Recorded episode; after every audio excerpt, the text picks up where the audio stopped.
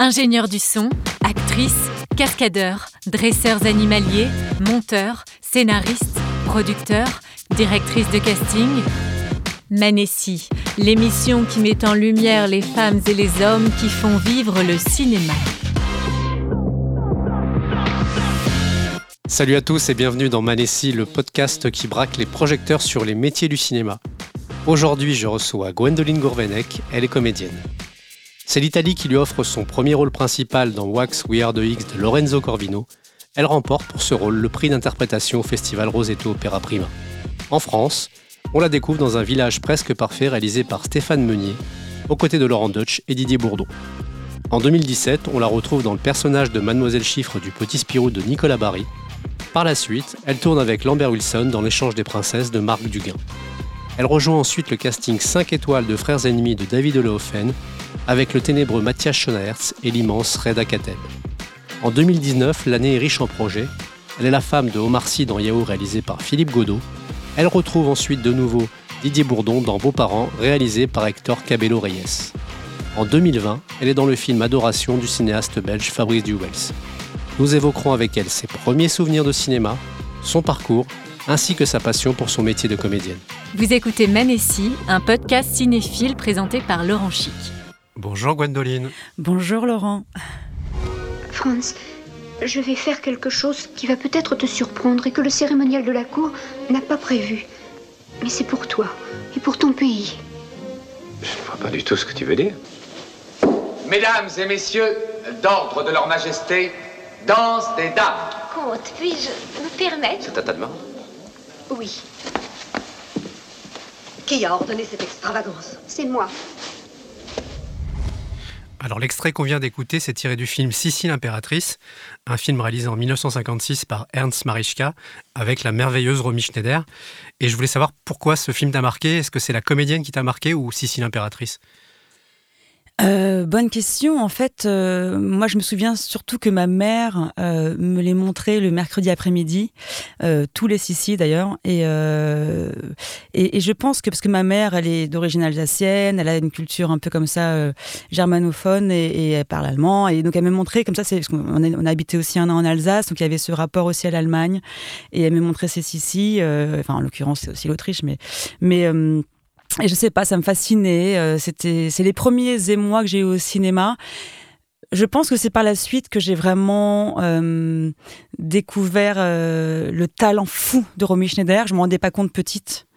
Euh, mais par contre, ça me faisait rêver cet univers comme ça de Ces belles robes. ces belles robes. Enfin, c'est- pour moi, c'était juste que c'était un univers totalement différent de là d'où je venais en fait. Voilà. Et Romy Schneider, elle a, à une période de sa vie, elle a été vampirisée par ce rôle de, de Sissi l'impératrice. Elle a voulu s'en défaire, elle s'en est défait euh, parfaitement euh, plus tard. Est-ce que tu as suivi tout son parcours? Est-ce que tu as vu d'autres films d'elle à ce moment-là ou... euh? Pas, pas quand j'étais petite, mais par la suite, ouais, bien sûr. euh, puis j'ai- encore regardé les choses de la vie avant-hier parce que je l'ai vu plein de fois, mais en fait, euh, voilà, j'ai vu qu'il était sur Netflix et je l'ai re-regardé.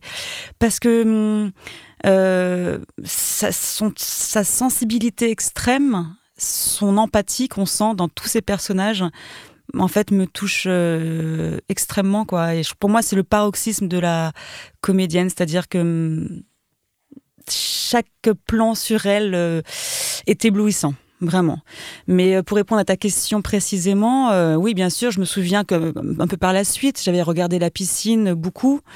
euh, Avec qui- ce duo mythique avec Alain Delon, c'était Voilà. extraordinaire. Extraordinaire, espèce de chaleur comme ça euh, qu'on sent dans le film. C'est voilà, c'est un film sublime. Il y a eu le remake après par la suite avec, avec Mathias notamment, Schonard, ce qui est très différent. Bon, mais après bien sûr, je me rappelle de l'importance et d'aimer de Zulaski, notamment de cette scène qu'on connaît tous où elle est comme ça assise sur cet homme et elle pleure euh, et elle dit c'est pas mon métier, c'est pas ça mon métier et, c'est d'une euh, c'est déchirant mais enfin je, je- quand on arrive comme ça à faire des scènes aussi mythiques euh, grâce à, bah, à elle, à ce, ce qu'elle était, à ce qu'on est, c'est. Moi, je suis, je suis estomaquée. Il y a de quoi. Voilà. On va passer, on va écouter un second extrait, on va passer à un univers tout à fait différent. On va découvrir ça tout de suite. Il m'a traité d'abruti. C'est une affaire entre lui et moi, je vous demande de ne pas intervenir. Vous m'avez traité d'abruti? Hein Je pratique les arts martiaux, judo, aikido, karaté. La première chose qu'on nous apprend, c'est le contrôle. Un type me traite d'abruti, je ne connais pas, je le regarde et je m'en vais. Eh ben, tire-toi alors. L'extrait sonore qu'on vient d'écouter, c'est tiré de La Chèvre euh, de Francis Weber, un film qui est sorti en 1980 avec Pierre Richard et Gérard Depardieu. Je crois que tu as une passion pour euh, Pierre Richard, est-ce que tu peux nous en parler? Oui, bah alors au même moment que j'ai commencé à découvrir euh, Romy Schneider dans les Sissi, euh, parce que pour préciser, je, viens d'une famille assez populaire et donc la culture aussi, voilà, euh, était, euh, on regardait les films qui passaient à la télévision le, samedi soir, etc. Il y avait pas mal de films de, Pierre qui passaient, donc ma mère m'a aussi fait découvrir ça. Et ah oui, Pierre, je l'aime foncièrement. Et comme je te disais avant en début d'émission. En off, euh, j'ai pas du tout un côté groupie euh, comme toi tu disais, mais par contre, euh, je m'étais toujours dit, comme quoi parfois ce qu'on envoie à l'univers euh, marche. Mm. Je m'étais toujours dit, j'aimerais beaucoup un jour jouer avec Pierre Richard. Et donc ça s'est passé pour le film Le Petit Spirou. Et hum, j'ai pas non plus été face à lui en mode groupie, mais par contre, je me suis juste dit, tiens, quand même, parfois la vie, elle est surprenante. hein. On, on, est amené à jouer avec des gens comme ça qu'on qu'on voyait petite à l'écran. Mais je l'adore parce qu'il est euh, foncièrement touchant aussi. Il est, euh, en fait, il a une grande sincérité dans son jeu. C'est très dur ce qu'il fait en fait. hein. C'est extrêmement dur. Ouais, je crois que c'est un des artistes les plus complets qui existent. euh, parce que il a, il a ce côté Buster Keaton, il, est, il sait danser, il sait chanter, il sait bouger. Moi, j'étais, il m'impressionnait quand j'étais, quand j'étais jeune et je pouvais voir pareil ces films en boucle, Le Distrait, euh, Les. Malheurs d'Alfred, La course à l'échalote. La course à euh, l'échalote. C'est, c'est un Le acteur qu'on aime et euh, qui est. euh, moi, qui me bloque, qui m'a toujours bluffé. Et c'est, vrai que ces films, on peut les voir, mais en boucle. En boucle. C'est, indémodable. Ouais, ouais. Ben, bon, après, c'était aussi une époque, je trouve, où on faisait des comédies absolument incroyables. Bon, bah, La Chèvre, typiquement, enfin, tu l'as sûrement vu comme moi des centaines de fois. Et j'ai toujours un plaisir fou à le voir parce que pff, tout était magique dans ce film, tout marche. Gérard aussi est une des personnes avec qui j'adorerais travailler. Je l'aime tellement, il est tellement aussi foncièrement euh, pas bien pensant, justement. Il est, il est en dehors des cases et ça manque un peu aujourd'hui. Heureusement qu'il est là. Mais euh, voilà, Pierre, euh, sa voix, là, quand je l'écoute comme ça, son espèce de corps dé- dégingandé, euh, ouais, il est fascinant. Alors écoutez, si vous ne connaissez pas Romy Schneider et Pierre Richard, on vous invite à les découvrir. Alors avant de nous parler de ton métier de comédienne, peux-tu nous parler de ton parcours? Euh, oui, alors euh, je crois que je comment dire, je n'aurais jamais pensé être dans un métier comme celui-ci. Encore une fois, parce que comme je l'ai dit auparavant, je, viens d'un milieu tellement loin de ça que c'est même pas une option en fait. On ne pense même pas une seconde à c'est possible parce que juste c'est trop lointain. On ne sait même pas comment faire, euh, comment commencer, etc., etc. Et donc du coup, euh, bah, je, viens d'une. euh, mon papa était militaire, ma mère était au foyer, et du coup on a pas mal déménagé de ville en ville. J'ai d'abord habité en Allemagne 4 ans, après à Strasbourg, après à Paris 13, après en banlieue parisienne durant toute mon adolescence, dans le 91. Et, voilà, je me souviens que je suis allée vraiment deux trois fois au cinéma dans mon enfance, voir Titanic, Jurassic Park et, voilà en gros, et, et jamais théâtre. Donc euh, c'est vraiment voilà, c'était loin pour moi.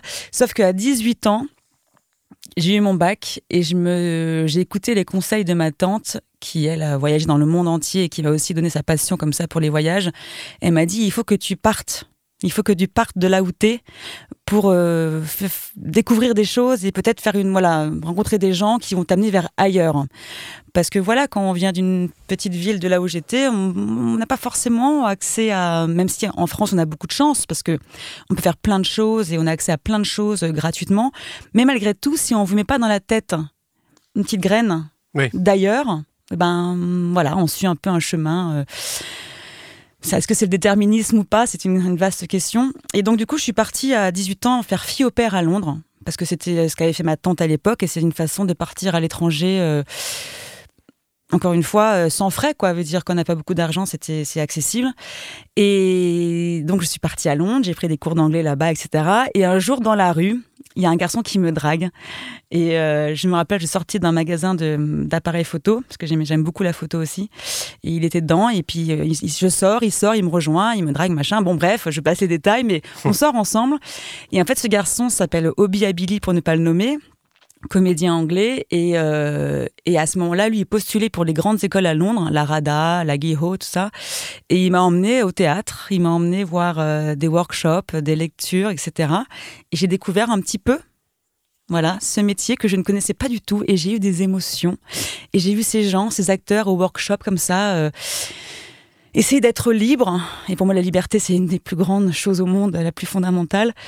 Et donc, après un an, je suis rentrée à Paris et je lui ai dit, Obi, je vais rentrer à Paris et je vais essayer d'être comédienne. Il m'a dit, ah oui, vraiment, et tout, d'accord. Et donc, j'ai dit, ouais. Et je sais pas pourquoi, en fait, c'était complètement euh, fou de penser ça. Sauf que je l'ai fait parce que je suis taureau, je suis têtu.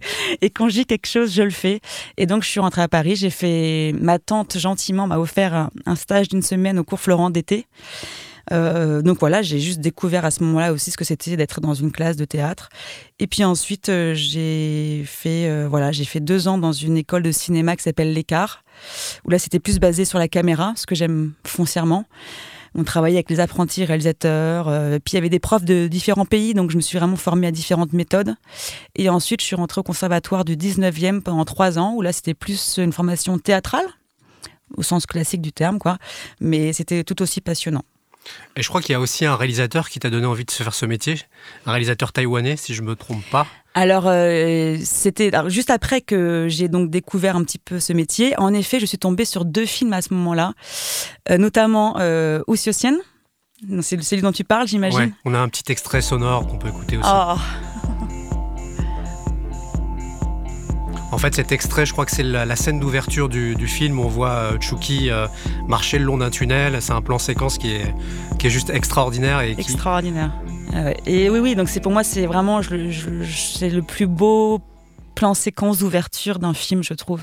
C'est d'une beauté absolue. Ce film, je ne sais pas pourquoi il m'a touché autant. Euh, je pense que le cinéma permet de nous faire découvrir d'autres univers, d'autres cultures, porter un regard sur un autre monde. Comment voir cette fille, Chouki, dans ce rôle ailleurs que dans un film? Alors je peux voyager, elle est là-bas, rencontrer des gens, mais, mais voilà, le cinéma nous permet ça. Donc c'est vrai que ce film m'a marqué foncièrement pour l'esthétisme, la beauté de d'un cinéma que je connaissais pas et qui est vraiment assez asiatique, c'est-à-dire la lenteur, les couleurs, euh, la lumière a vraiment une puissance, euh, une place très importante. Et pour moi, ça me touche beaucoup quand il y a une vraie direction euh, artistique au niveau de la lumière, ça me parle énormément. Et, euh, et aussi le film de Fatih Akin, euh, Head On, ouais, Ouais. qui m'a qui m'a emporté, pareil, dans une espèce d'émotion folle. Et j'ai dit, c'est ça que je veux faire en fait. Mais toi, tu as des envies de passer derrière la caméra, justement, de, de réaliser ou pas du tout? Non, Non, c'est pas tes. Non. Je, vois des, collègues comédiens qui le font un peu partout, de plus en plus, euh, et, j'admire. Mais euh, non, pour le moment, j'en ai aucune envie. Je laisse ça à ceux qui savent le faire. Euh, il y en a déjà beaucoup qui, malheureusement, n'arrivent pas forcément à, alors qu'ils ont un talent fou, mais à mettre à l'écran leur, leurs envies. Et je pense qu'il faut avoir un côté un peu leader pour faire réalisateur, et je ne l'ai pas.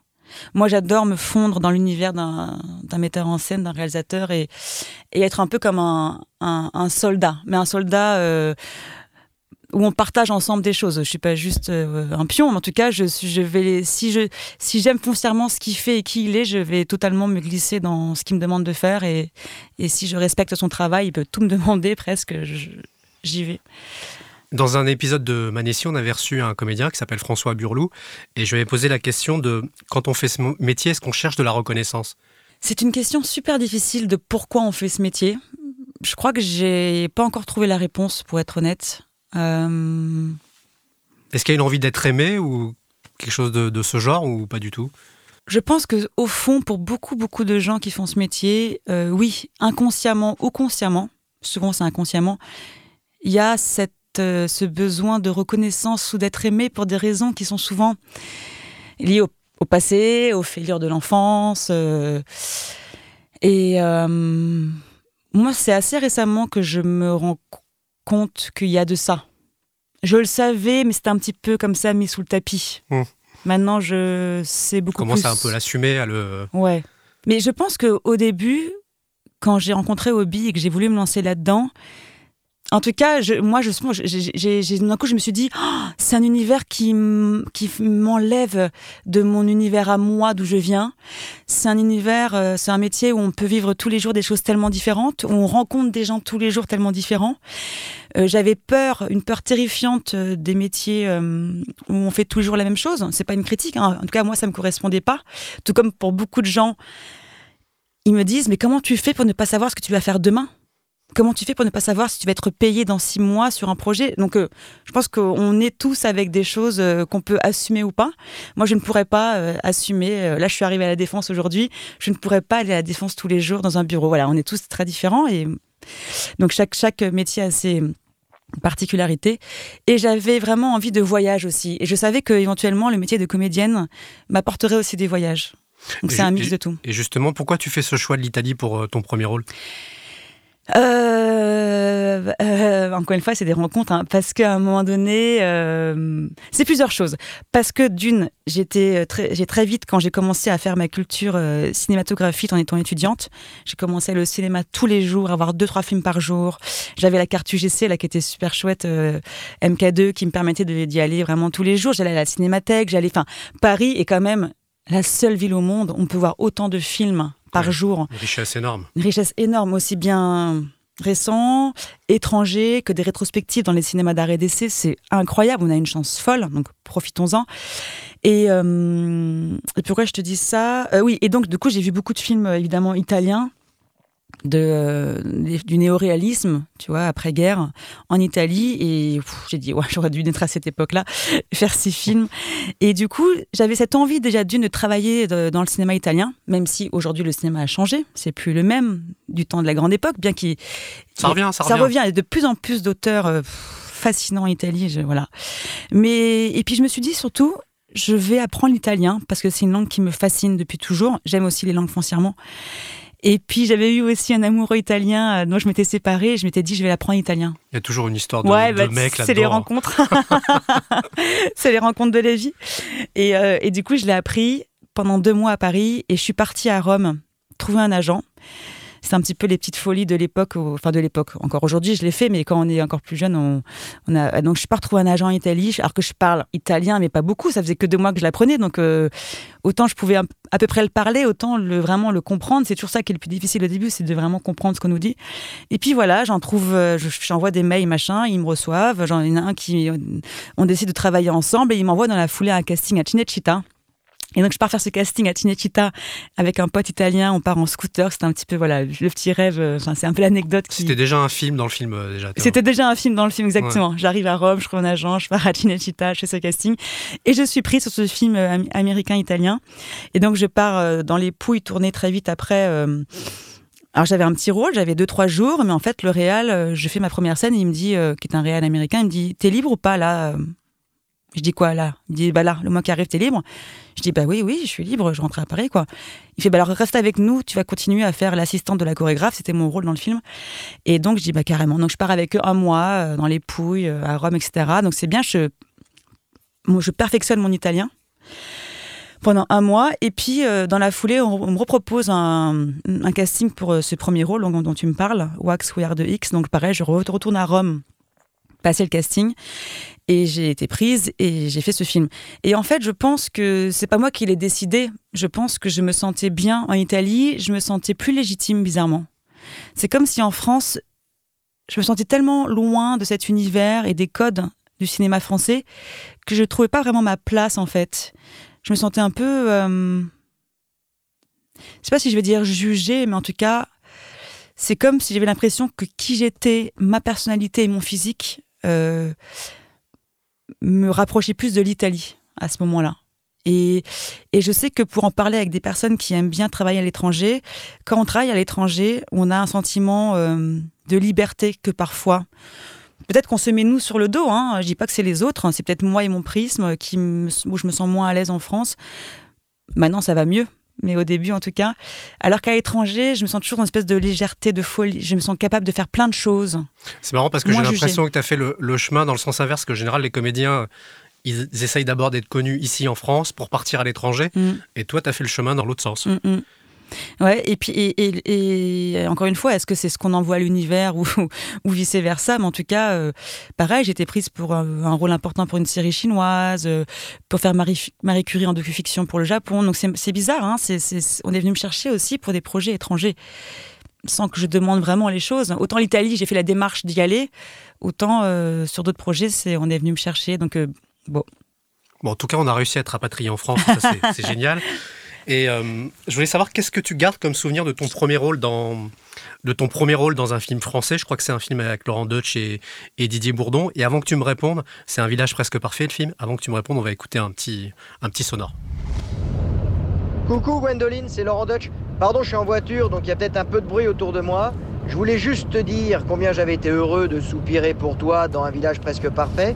Et j'ai une petite question à te poser, une petite colle. Est-ce que tu te rappelles quelle était notre habitude pour parler entre nous, rien que nous deux? Je sens. on, va, pouvoir t'aider. Alors, déjà, je suis très touchée que Laurent ait pris le temps.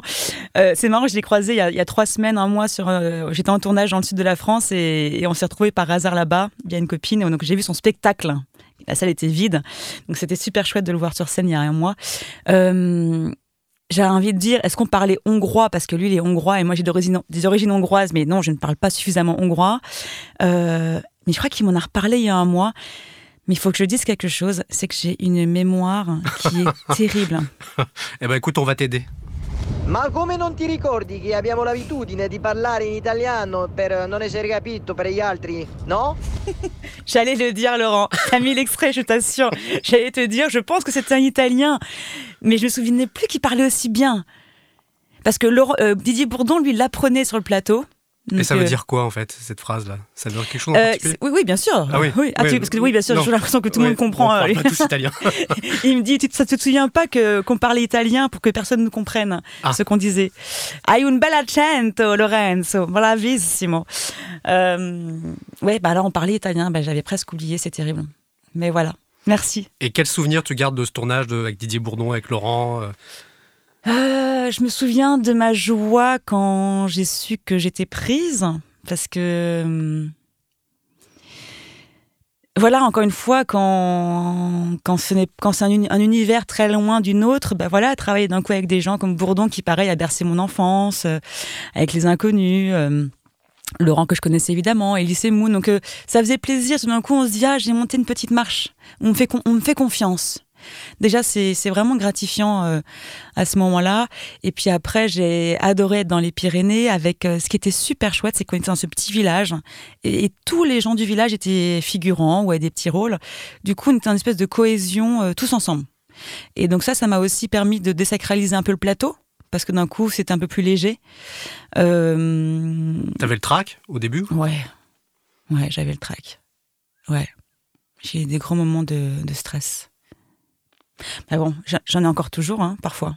Moins, moins, on appréhende plus après les plateaux, bien sûr. Euh, plus on le fait, moins on a peur, ça c'est sûr. Et tant mieux. Mais parfois, quand j'écoute euh, des, des énormes acteurs américains qui disent, euh, avant de commencer ce film, je me sens comme un lapin dans les phares d'une voiture. Et justement, je sais plus qui disait ça, je crois que c'est Sarah Bernard qui avait cette phrase euh, magnifique. Euh, il y avait quelqu'un qui était venu la voir en lui disant Mais comment ça se fait euh, que moi, je n'ai pas le trac en fait avant de monter sur scène? Et elle lui avait répondu T'inquiète pas, petite, ça arrivera quand tu auras du talent c'est une jolie phrase. On, aurait pu euh, donner cette phrase à Louis Jouvet aussi, je pense. On aurait pu donner cette phrase aussi à Louis Jouvet, absolument. Alors, je voulais te poser une question par rapport au casting, parce que c'est quelque chose qui est très flou pour nous. Comment ça se déroule un casting concrètement? Oh bah c'est très simple, c'est-à-dire que nos agents nous appellent euh, pour nous dire qu'il y a un casting telle date. On a un texte qui arrive euh, parfois deux jours avant, parfois une semaine avant, ça dépend, parfois un peu plus. Parfois, on a 10 pages à apprendre en une journée. Ça arrive de plus en plus avec les self-tapes, c'est-à-dire les castings qu'on fait aujourd'hui en se filmant. Je t'en parlerai après de ça. Mais donc voilà, on arrive au casting. Il y a une casting ou un casting directeur qui est là, qui nous reçoit. En général, c'est lui qui donne la réplique, ou parfois il y a un comédien qui est là qui donne la réplique. Et voilà, on est filmé. On fait le casting, ça dure plus ou moins longtemps suivant que c'est un premier tour, un deuxième tour, parfois un deuxième tour. Donc ce, qu'on appelle un callback, c'est quand on nous rappelle euh, Parfois, le, réalisateur est là pour travailler, ou le comédien en question qui fait le rôle en face est là, et on travaille ensemble. C'est plus une séance de travail, en fait, pour voir si ça match, s'il y a une alchimie. Voilà, et puis après on a la réponse euh, une semaine, un mois, deux mois après, on, ça dépend, c'est assez différent. On attend. Et cette attente, tu la vis comment? En fait, euh, je pense que dès le début, euh, parce que j'adore tout ce qui est biographie ou documentaire sur les acteurs, etc., ou les gens du métier, donc j'ai très vite lu et écouté beaucoup de choses par rapport à ça. Et je me suis dit, dès le départ, en commençant, en fait, Gwen, tu vas à un casting ou un rendez-vous, tu fais le casting, le rendez-vous, après tu oublies. Alors, c'est pas toujours facile quand vraiment parfois on veut un projet, mmh. mais c'est pour se permettre de se protéger, quoi. Autrement, euh, on y pense tout le temps, on devient fou. Très souvent, j'oublie. Advienne que pourra.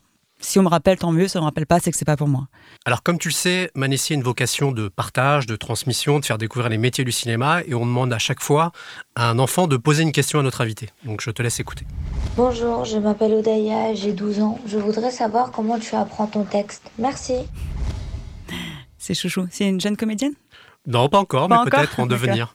Alors, juste avant que tu, tu, répondes, on avait, on avait reçu aussi donc, le, ce fameux François Burlot qui est comédien, et il nous expliquait que lui, il apprenait son texte pratiquement sur du, mot à mot. Est-ce que tu fonctionnes comme ça? Est-ce que tu as une autre manière d'apprendre ton texte? Alors, du mot à mot, il voulait dire euh, qu'il apprend par cœur hein Ouais, c'est ça. C'est-à-dire qu'il lit une, phrase, il la répète plusieurs fois, il passe à une autre phrase, il la répète plusieurs fois. Est-ce que toi, tu fonctionnes comme ça?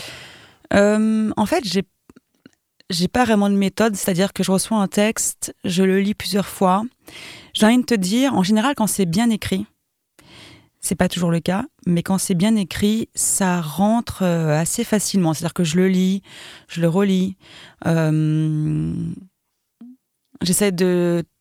Avant de l'apprendre par cœur, déjà en parallèle, j'essaye de, travailler sur la scène. Euh, qu'est-ce que, quels sont les enjeux de la scène? Parce que je trouve que ça va avec apprendre le texte. J'apprends pas forcément à plat. Mais après, euh, une fois que je connais un peu les, voilà, les, les, premières phrases et que je peux un peu me le faire dans la tête, après, pour la, moi, je veux l'apprendre par cœur, par cœur, par cœur pour après m'en détacher. Du coup, là, parfois, ça fait rire mes amis et, les gens autour de moi parce que je peux me le dire, mais non-stop. Euh, souvent, on me dit quoi? Non, non, non, rien, rien, j'apprends mon texte. Donc, c'est, c'est, j'ai vraiment besoin, moi, de me, de que, je, que après, je puisse le dire sans y penser pour ensuite être libre quand je le joue. Quand tu arrives sur le plateau, tu connais ton texte. Ah, ah bah, pour moi. Ce qui n'est pas le cas tout le temps. Euh. Mais c'est une manière de fonctionner. J'en avais parlé une fois avec Laetitia Edo qui disait que, que elle, quand elle arrivait, son texte, elle le connaissait au cordon, quoi, à la ligne près. Euh. Ouais. Moi, je comprends pas, pardon, hein, mais je comprends pas ceux qui arrivent sur le plateau sans connaître leur texte, parce que euh, déjà, il y a des auteurs qui, euh, qui écrivent super bien, et je pense que c'est une euh, pas pour rien qu'il faut respecter leur texte. Parfois, non. Parfois, en effet, après, il faut travailler avec le réalisateur pour essayer de le changer. Si vraiment ça ne marche pas, bon, malheureusement, parfois on en arrive à ça. Mais, mais oui, comme dit Laetitia, que je connais bien et qui est une copine, la seule façon après de pouvoir être libre et comme je dis de laisser la place à l'accident quand on joue, c'est là où parfois il y a des moments de vérité absolue. Et c'est ce qu'on, moi c'est ce que je recherche quand je joue, c'est ces moments de vérité. Où tout d'un coup, on n'est plus dans je donne, je donne la réplique à, mon collègue et il me la renvoie. Non, c'est je suis tellement libéré du texte, je n'y pense tellement plus qu'il va me parler. C'est une conversation naturelle limite. Bah oui, parce que la base du jeu c'est l'écoute de l'autre. C'est ce que j'ai appris avec mon prof russe mais c'est la base du jeu. Je ne peux, pas te répondre aujourd'hui, Laurent, si je n'écoute pas ce que tu me dis. Hmm. À part de faire un personnage qui ne t'écoute pas. Mais dans ce cas-là, c'est autre chose. Et, c'est jouissif d'ailleurs quand, quand, on est libéré du texte et on ne sait pas comment on va dire la phrase. Et moi, je parle toujours de organicité. La seule façon pour moi d'avoir des moments à l'écran éventuellement incroyables, ou voilà, c'est quand l'un et l'autre dans une scène, on est organique, on s'écoute et on ne sait pas comment on va jouer la phrase. Donc il faut avoir le, la possibilité, la confiance en soi, le temps parfois aussi, parce que ça dépend des tournages, d'être totalement libre et de laisser, comme je dis toujours, la place à l'accident. Au pire, on se trompe parce que on n'est pas, on n'est pas en maîtrise. Mais comme on est en maîtrise du texte, normalement, on se trompe pas. Et là, il se passe parfois des choses incroyables. Je me rappelle de la scène avec Mathias Schonart sur Frères ennemis. Mathias qui travaille comme ça aussi, il est dans le la, voilà, la liberté, dans l'instinct, dans l'organique, etc. Il avait dit à David, le, réalisateur, pour la scène de fin qu'on a ensemble, il disait, il disait, écoute, on a le texte, que la caméra nous suive comme un balai, on verra ce qui se passe. Parce qu'on savait pas comment vraiment l'amener. À la base, on devait après aller dans la chambre et faire l'amour. Ça, on avait dit que c'était pas forcément en accord avec euh, ce qui se racontait à ce moment-là. Donc, on a dit, il a dit, suis-nous, parce que Mathias, il, un peu, il peut le faire, il peut le dire, c'est voilà, c'est Mathias. Et donc, le caméraman, le chef opérateur, nous a suivis comme ça, et c'était un moment merveilleux. On ne savait pas ce qu'on allait faire. À un moment, il m'a pris, moi je l'ai pris, je lui ai fait des choses qui n'étaient pas écrites, et, le réal est sorti à David Holofen après du, du combo. Il a dit, il avait un peu les larmes aux yeux, et il a dit, bon bah c'est ça. c'est beau les instants un peu magiques comme ça. On parle justement du, plateau, mais comment les métiers du cinéma autour de toi sur un tournage te permettent de, faire bien, de bien faire ton métier? Est-ce que tu as une relation, une interaction avec tous ces métiers du cinéma? Oui, tu veux dire tous les techniciens, notamment sur le plateau, Exactement. ah ouais, bah, ils sont, ils sont, ils sont, c'est primordial. Je trouve que très souvent on n'en parle pas assez. Alors que. Nous, on le fait ici dans Manessi. Ouais, mais c'est super. Hein. Et c'est super aussi pour que des jeunes euh, aujourd'hui puissent avoir envie euh, de faire ces métiers-là. Et pas que, malheureusement, il y a, y a un peu cette dérive aussi des réseaux, de tout ce qui brille un peu, genre acteur. Mais en fait, déjà, c'est très peu de gens qui brillent. Hein. Il faut savoir que c'est un métier très dur. Et euh, il y a tellement de métiers passionnants en parallèle.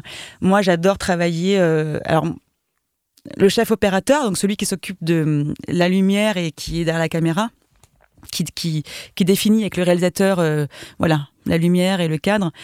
Moi, j'aime beaucoup travailler avec ces personnes parce que la caméra, je, je, la sens, elle est proche, plus ou moins proche de moi, et, et, j'aime la sentir et savoir ce qu'il va faire. Et, et j'essaye toujours voilà, de ressentir, euh, si c'est euh, caméra à l'épaule par exemple, où est-ce qu'il va aller, et, jouer avec ça aussi. Euh, j'aime aussi beaucoup travailler avec la script, donc qui est la personne euh, qui est derrière le combo et que je vais souvent voir après une prise euh, pour savoir au niveau des détails. Est-ce que j'avais par exemple mon sac à droite ou à gauche Est-ce que dans une scène par exemple où on est à table, on est plusieurs, pour que ensuite le monteur puisse bien monter. la script nous permet de, de savoir exactement ce qu'on a fait la prise d'avant où, il y a deux prises avant. Parce que parfois on oublie parce qu'on fait d'autres plans et ensuite on revient à un autre plan. Donc euh, il faut s'en souvenir. Et puis moi, en fait, je, vais te dire, j'adore euh, être entouré de, tous les, techniciens, que ce soit le troisième euh, assistant réel, le premier. les, chefs machinaux, je, pose des questions à toutes ces personnes-là en fonction du besoin d'un plateau. Donc là, je peux pas te dire exactement, mais, voilà, je collabore vraiment avec eux. En 2017, tu rejoins le casting du Petit Spirou euh, réalisé par Nicolas Barry. Avant de parler de ce film, je te propose d'écouter un petit témoignage. Alors il y a des rencontres artistiques qui sont, des évidences et euh, bah, moi ça a été le cas avec Gwendoline quand on s'est quand on s'est rencontrés pour le Petit Spirou. On avait rendez-vous euh, dans un restaurant pour faire connaissance et moi quand je l'ai vu arriver, je me suis dit bon bah je sais que c'est elle qui va à qui je vais proposer le personnage de Mademoiselle Chiffre parce qu'elle avait tout de suite toutes les facettes qui me semblaient primordiales, à savoir euh, une élégance et en même temps euh, une grande euh, sensibilité. En échangeant avec elle, j'ai vu son, sa dimension généreuse et, et, voilà, et vraiment sincère, et en même temps très précise et très bosseuse, très travailleuse. Voilà, on a eu l'occasion de retravailler ensemble sur un projet photo qui était dans un autre univers, et, et j'ai eu autant de plaisir à la retrouver. Donc voilà, euh, je, lui souhaite tout le meilleur pour, pour la suite. Et je dirais que la question que je vais lui poser, c'est euh, quelle sera notre troisième collaboration? Avant que tu répondes à la question, juste, je voulais savoir, est-ce que c'est important pour toi la relation réalisateur-comédien ou comédienne? Ouais, c'est primordial. Franchement, si euh, on n'a pas un respect euh, commun, euh, euh, comment dire, une. En fait, si on parle pas le même langage avec la personne qui est censée nous diriger, c'est compliqué. Et, et moi, j'ai encore une fois, je, crois que je l'ai dit un peu auparavant, mais on peut se tout faire, être libre en tant qu'actrice que si on a un rapport au, au, réal ou à la réalisatrice fort et, et intense quoi et c'est ce qui s'est passé avec Nicolas c'est vrai on a eu une connexion tout de suite on a la même sensibilité euh, ça me touche d'ailleurs qu'il ait fait ce petit message euh, et c'est merveilleux quand on parle le même langage avec quelqu'un c'est euh, c'est jouissif, quoi. Et j'espère qu'on aura, comme il dit, euh, jamais 203, une troisième collaboration ensemble, ce serait chouette. Je vais te lire un extrait tiré du livre Art Média, qui été écrit par Dominique Besnéard et Nejma Van Egmont. Et je te lis un passage, et je cite Jean-Michel Ribes. Un agent, pour moi, ne peut être qu'un ami. Quelqu'un qui vous connaît, vous guide, vous conseille, qui est poreux à ce que vous faites, qui rit et pleure des mêmes choses que vous, qui partage les mêmes folies que vous quelqu'un avec qui vous pouvez avoir envie de dîner sans parler de ce métier. Tu entretiens quelle relation avec ton agent? C'est vraiment une phrase magnifique euh, que dit Jean-Michel Ribes. Euh, en fait, euh, c'est-à-dire que moi, j'ai changé d'agence il y a un an et demi, deux ans, même pas. donc c'est assez récent, la relation avec mon nouvel agent, Ludovic Botalo, chez Time Art. et j'étais restée auparavant dix ans avec euh, Nadia Perrault. Donc c'est vrai que pendant dix ans, euh, il s'en passe des choses. Hein. Euh, j'ai commencé avec elle et donc c'est sûr que au fur et à mesure, la vie aussi à côté se, mélange un petit peu avec la relation professionnelle. Après, moi j'ai toujours considéré que un agent, ce n'est pas mon psy. Je sais que beaucoup de comédiens euh, s'en servent un petit peu pour ça, avec tout l'amour que j'ai pour les comédiens. Mais moi, pas du tout. Moi, voilà, mon agent, euh, Ludovic, en l'occurrence, voilà, je l'appelle quand j'ai en effet une question à lui poser sur un choix artistique. Euh, parfois, j'ai besoin d'avoir son avis. Après, bien sûr, on s'appelle pour les rendez-vous, etc., etc. Mais c'est hum, j'appelle pas vraiment les gens moi s'il n'y a pas une raison euh, voilà précise. Maintenant, tant mieux si la relation elle s'étoffe et qu'elle devient après vraiment amicale et qu'on se passe du temps ensemble, qu'on part en vacances ensemble. Euh, pourquoi pas Bien sûr, il faut laisser faire les choses. Euh. mais, mais par contre, ce que dit Jean-Michel Ribes, il a raison. C'est vraiment quelqu'un qui doit comprendre qui vous êtes pour vous guider. Il y a un côté un peu nounou, je, trouve. Bah, justement, moi, c'est ça dont j'ai pas, que j'ai pas envie. En fait, j'ai pas besoin d'une nounou. Je je, me gère très bien toute seule. Euh, j'ai pas besoin du tout d'une nounou du tout. Donc euh, voilà. Après, il y en a qui le font sûrement et pourquoi pas. Je, juge pas. Ensuite, j'ai mon agent en Italie et un autre en Angleterre. Alors, euh, comme je suis quand même basée en France et que les projets pour une étrangère et, sont sont moins, comment dire, il y en a moins pour moi à l'étranger, évidemment, parce qu'à cause de l'accent quand même qu'on a un petit peu, bon ben ça reste restreint, mais, euh, mais pareil, on, s'écrit de temps en temps, dès qu'il y a un casting, justement une self-tape, c'est ce qu'on fait maintenant, c'est les castings, on peut rester à la maison et se filmer, ce qui n'est pas forcément top. Hein. Moi, de toute façon, j'aime pas les castings en règle générale, donc euh, voilà. Mais, euh, mais par contre, c'est important de se sentir soutenu. Hein. Et il n'y a rien de pire dans un moment difficile, que ce soit sur, artistiquement ou un moment difficile, voilà, un petit passage à vide ou autre, de ne pas se sentir soutenu par son agent, c'est terrible. C'est terrible. Parce que c'est la seule personne qui te relie au métier. Donc euh, il faut qu'il y ait de la confiance. Et justement, on parlait de rôle là. Est-ce qu'il y a un personnage que tu rêves d'interpréter? Ou une époque, ou une... Euh, en fait, il y en a plein, parce que j'ai envie de manger tout. il y en a plein, mais je vais te dire deux choses. En fait, j'adorerais, euh, là tu me dis comme ça, euh, alors ce qui me vient à l'esprit, c'est interpréter un, personnage historique à nouveau. Alors je pense, et c'est marrant parce qu'en venant ici au studio, je passais devant une école où il y avait les grandes figures du féminisme et il y avait euh, Olympe, de, Gouges que j'adore non pas parce qu'elle était euh, féministe parce que je trouve que ce, mot aujourd'hui est un peu galvaudé d'ailleurs mais parce que c'était une femme qui avait un courage fou qui est en effet la, femme qui a écrit euh, la déclaration des droits de la femme et de la citoyenne pour faire le parallèle avec la déclaration des droits de l'homme et du citoyen. Et puis surtout, elle avait un courage dingue. Elle avait, j'ai l'admiration pour les gens qui, à une époque, euh, ont réussi à vraiment avoir euh, des couilles, j'ai envie de dire, mais c'est pas le bon mot. tu, peux, dire euh, dans Manessi, tu peux le dire. On coupera pas. Donc, ouais, ouais, j'ai beaucoup d'admiration. Ensuite, j'ai pas forcément. ou Simone Veil aussi. Simone Veil, qui est une femme incroyable et qui avait une telle liberté. Mais ensuite, j'ai envie de te dire, j'ai envie de travailler surtout avec des, sur des projets et avec des réalisateurs qui me fascinent et qui me passionnent. Peu importe le rôle. Ça peut être n'importe quoi. Du moment que j'ai confiance en la personne, j'y vais. Alors, si la Gwendoline enfant pouvait parler à la Gwendoline adulte, elle lui dirait quoi? Elle lui dirait ah oui, donc c'est la Gwendoline enfant à la Gwendoline adulte. Euh, elle lui dirait N'aie pas peur et confiance.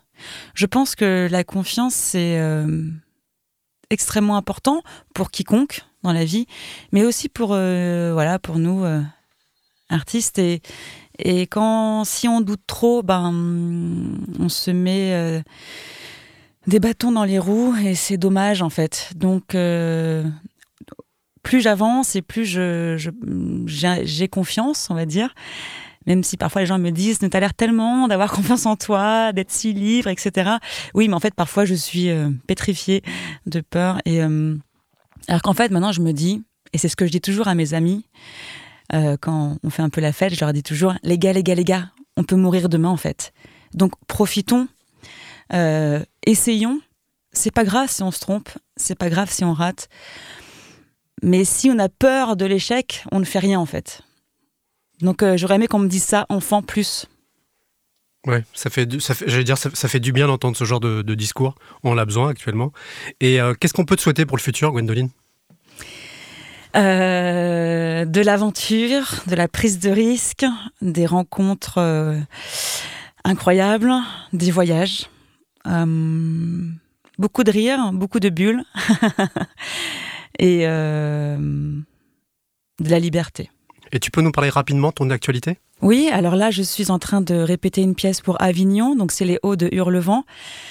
Euh, adapté donc du livre de Emily Bronte. C'est une création originale. C'est mis en scène par William Mesguich. Euh, donc c'est voilà toute une lignée de très grands hommes de théâtre. Donc euh, William m'apprend énormément sur ce que c'est d'être sur scène.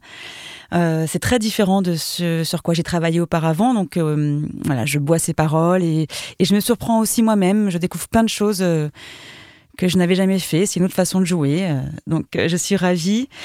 Et euh, voilà, c'est excitant et ça va sûrement me faire très peur le soir de la première, mais tant mieux. Et puis ensuite, il y aura le film Super Héroï qui va sortir en Italie de Paolo Genovese, qui est un auteur avec qui je rêvais de travailler aussi, aux côtés de Yasmine Trinca et Alessandro Borghi, qui sont aujourd'hui pour moi les deux des plus grands acteurs italiens. Donc pareil, tellement contente de faire partie de cette aventure. Et puis, il y aura en, euh, France, sur France 2, à la rentrée, Le Code de Jean-Christophe Delpias, où je fais une avocate générale. Et euh, pareil, j'ai, j'ai passé euh, un mois, un mois et demi aux assises à, regarder des procès. Notamment, il y avait le procès comment dire, de Charlie Hebdo, donc j'y suis allée beaucoup, et puis d'autres procès plus petits, enfin voilà, différents. Et j'ai j'ai été fascinée par cette profession, fascinée par la joute oratoire des, des avocats. J'aimerais tellement pouvoir parler comme eux. Et j'ai pris, voilà, je me suis pris d'amour, je me suis pris au jeu, j'aurais pas cru autant euh, pour ce rôle d'avocat général. Et voilà, et puis il y aura aussi un crime à biote que j'ai fait là de Christophe Douchamp, qui est un réal extraordinaire, où je joue une psychosée paranoïaque. Et euh, j'y suis allée parce que j'avais aussi un peu peur de ce rôle et j'ai pareil, je me suis surprise, je suis allée au bout de mes retranchements et j'ai beaucoup aimé. Voilà. Écoute, j'aimerais qu'on termine de nouveau avec Pierre Richard. Et j'aimerais que tu m'expliques quels sont tes points communs avec Pierre Richard. Alors, euh, ah, j'adore cette musique. j'adore, c'est vraiment la vie. Euh, mes points communs, c'est que, en fait, je vais te dire, mes potes m'appellent Pierrette Richard parce que je suis la Pierre Richard au féminin. Je suis maladroite, je suis, je fais toujours tomber des choses par terre, je suis gaffeuse. S'il y a quelque chose à ne pas dire, je le dis. Je, voilà, comme là, je suis arrivée au studio, j'ai perdu euh, ma cigarette électronique, on s'est mis à quatre pour la chercher en même pas cinq minutes c'est moi, voilà. Et donc euh, peut-être que je me sens un petit peu en connexion avec lui parce que euh, voilà, je rigole de moi-même beaucoup. Écoute, merci beaucoup Gwendoline. Avant de conclure, je voudrais faire quelques remerciements. Je voudrais remercier Laurent Dutch, Nicolas Barry et Odaya pour les questions et les témoignages.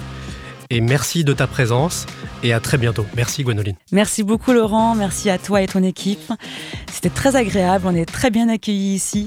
Merci pour tes questions euh, pertinentes euh, et, aussi un petit coucou à Nicolas Barry, Laurent Dutch et Odaya, c'est ça? Pour leur, pour leur petit, euh, voilà, la petite intervention qui était très charmante. Merci beaucoup. Et bravo pour faire rayonner aussi le monde du, voilà, du cinéma et ses métiers. c'est très important. Les amis, on se retrouve très prochainement avec un nouvel invité pour découvrir son univers. Pour que l'histoire de ce podcast continue, vous pouvez le soutenir en lui attribuant 5 étoiles, notamment sur Apple Podcast. N'hésitez pas à vous abonner. On attend vos commentaires, vos suggestions sur les plateformes dédiées ou sur les réseaux sociaux.